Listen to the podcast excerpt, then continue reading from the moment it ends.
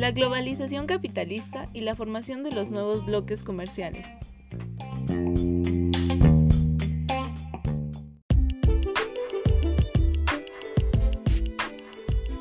La globalización capitalista y la formación de los nuevos bloques comerciales.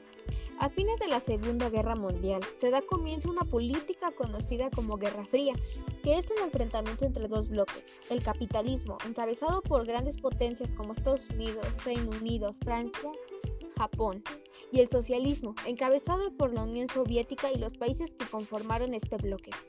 A finales de los años 60 y principios de los años 70 eran visibles una serie de signos que apuntaban hacia la globalización, como lo eran la automatización, el uso de nuevos materiales, la revolución tecnológica en la computación y en las comunicaciones. Esto desencadenó la formación de nuevos bloques comerciales en todo el mundo. Después de la separación de la URSS y la Guerra Fría, Rusia tenía problemas y su política estaba en gran contradicción. Rusia era socialista, pero aceptaba la política económica del Fondo Monetario Internacional y del Banco Mundial que eran de origen capitalista. Luego pensó que sería buena idea pasar de socialista a comunista, pero acaba de ser un país con más desigualdad social y sin actividad productiva e inestabilidad política.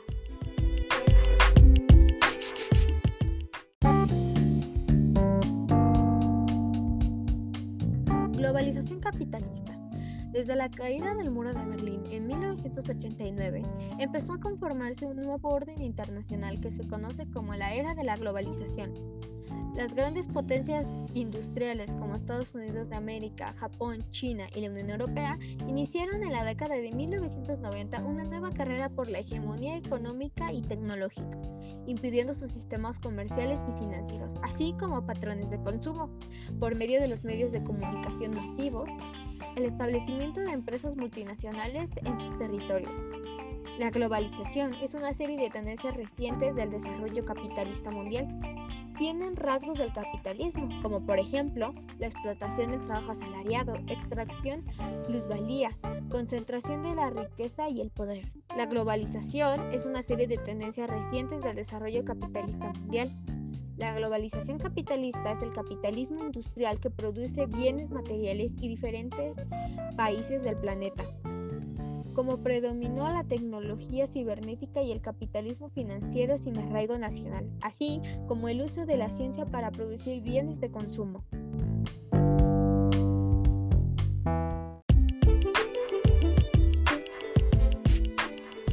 Características de la globalización capitalista. Gran transformación generada por la tercera revolución tecnológica e industrial.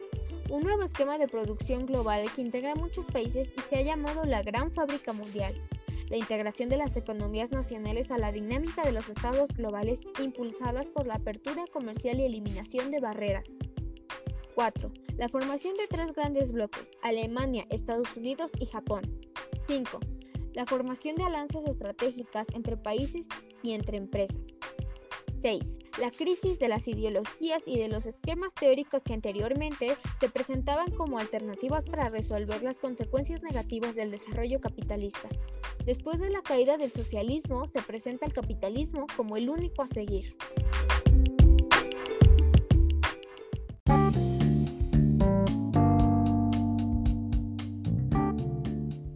Fenómenos que dieron impulso al surgimiento de la globalización, el conservadurismo, movimiento político derechista y conservador que va más allá del neoliberalismo.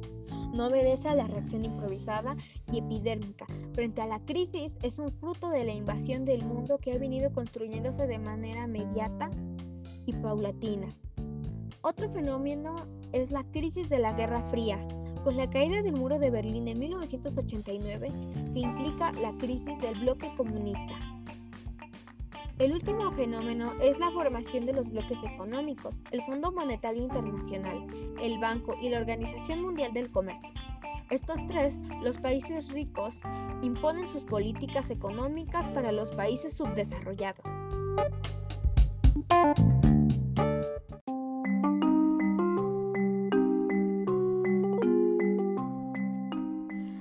hablaremos de los bloques económicos. Estos son creados para agrupar a un conjunto de países con el propósito de obtener beneficios en el comercio internacional.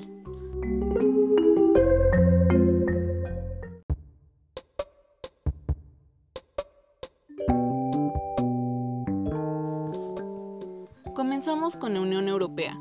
La Unión Europea se caracterizó por ser una comunidad política dirigida por un régimen de organización internacional llamada sui generis, esta tiene como fin realizar una unión o un gobierno en común para los pueblos y estados de Europa.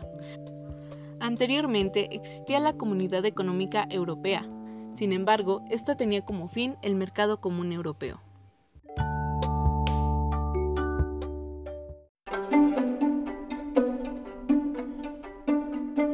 El siguiente del que hablaremos es la integración asiática.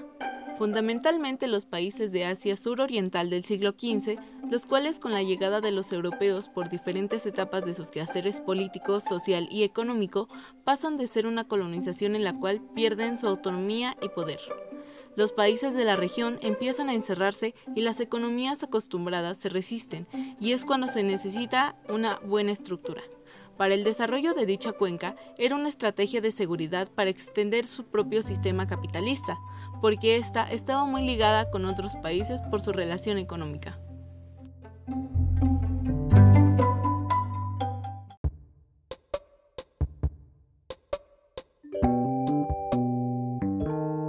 Continuamos con el bloque americano y el Tratado de Libre Comercio.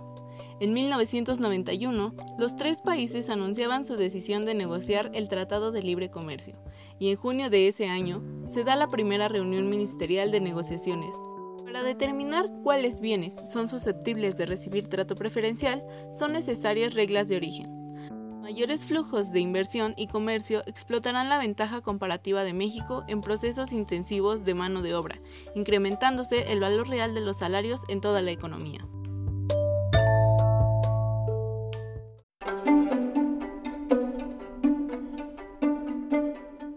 Finalmente hablaremos de Rusia.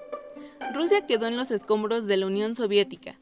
En pocas palabras, la producción de Rusia había bajado más durante 1990 a 1999 que durante la Segunda Guerra Mundial. Rusia se convirtió en el peor país con la más alta desigualdad social del mundo y una enorme caída en la actividad laboral, acompañada de la inestabilidad política impidiendo el crecimiento del país.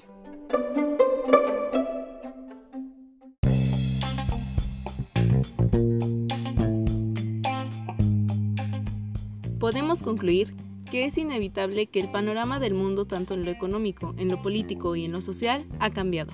Ahora existe una interdependencia y relación tan grande que ha llevado a una integración económica que en el pasado era imposible que pudiera existir.